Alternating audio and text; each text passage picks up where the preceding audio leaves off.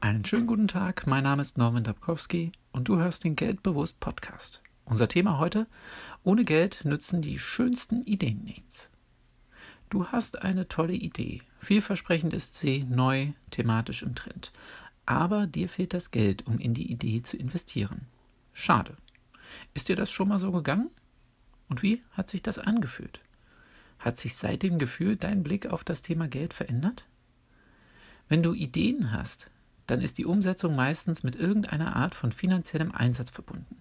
Selbst wenn es nur darum geht, etwas zu zeichnen, brauchst du dafür Material. Und deshalb frage ich dich heute, ob du denn ein Budget für die Umsetzung von Ideen hast. Und wie hoch ist dieses Budget? Wie oft hast du bereits von diesem Budget Gebrauch gemacht?